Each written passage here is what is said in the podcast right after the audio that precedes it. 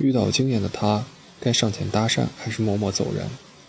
十几年前有一次，我在路上看见一个美得惊艳的女孩，当时她正站着打电话，我猥琐地绕了好几圈，仔细打量，确实美得无可挑剔。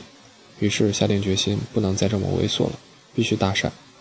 当女孩挂了电话，正要离开时，我走上前去，开口说：“你好。”女孩斜眼看了着我，皱着眉头问道：“什么事？”我脑子一下就空白了，紧张之下照实回答：“想跟你认识一下。”有机会的话做个朋友，没想到女孩突然变得友好了，说道：“行啊，我叫叉叉，你好。”说着还伸出手跟我握手。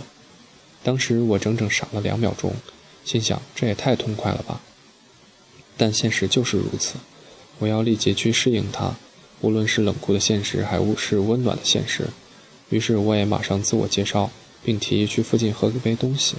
女孩说：“可是我有事马上要走。”我说：“那就留个电话吧。”就这样，我们认识了，而且还做了十几年的朋友。去年女孩结婚，我还去参加了她的婚礼。这些年间，她的每一任男朋友我都见过，形象都很一般。这女孩不是外貌党，所以我们当年才有机会认识她。对了，清楚记得搭讪的时，女孩跟我说过，最烦那些打着摄影师、星探借口的男人了。这也促使我以后一点点摸索出了直接开场搭讪法。后来。我也遇到过另外一些美的惊艳的女孩，也用这个方法搭讪过，结果是有成功有失败。再后来，我还用这个方法搭讪过一般美丽的女孩，也是有成功有失败。再再后来，我继续用这个方法搭讪过很长过长得非常普通的女孩，还是有成功有失败。最后，我明白了一个道理：看见自己喜欢的，上去搭讪就行了，接下来交给天。搭讪不是一套方法，成功的搭讪流程往往是平淡无奇的，这一点怂货永远都想不通，因为他们从来不去行动。搭讪只是一种观念，是人们对喜欢的事物的态度及行为的习惯。搭讪的人一般都是快乐的，快乐不在于得到，而是与随时随地做自己想做的事。我不喜欢那种纠缠别人的搭讪，换句话，不要把自己的快乐建立在别人的烦恼之上。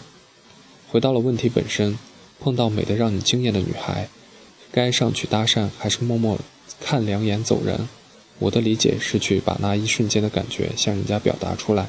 当然，为了表达的逻辑性，也许我会说一句想认识、做朋友，但其实这个结果无所谓。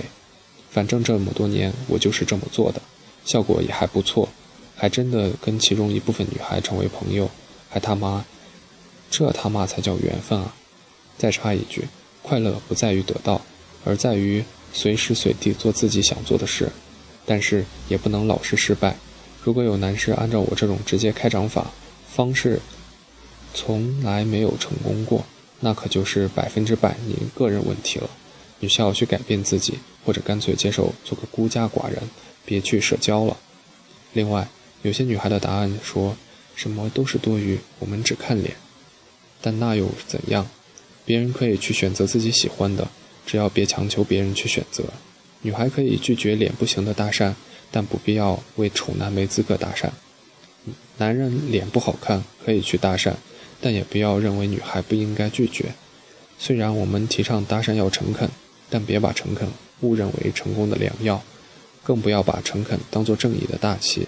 诚恳的作用只是避免别人有不好的感觉，而好感永远应该在天注定的。